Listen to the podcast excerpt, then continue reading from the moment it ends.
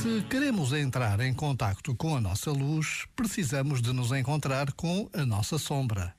Se queremos entrar em contacto com a nossa sombra, precisamos de nos encontrar com a nossa luz. Ambas convivem a nós. Então percebemos que a procura da perfeição é uma idealização da nossa imaginação.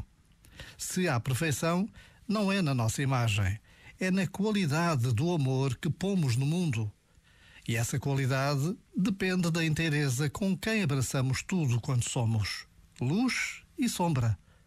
Já agora, vale a pena pensar nisto. Este momento está disponível em podcast no site e na app.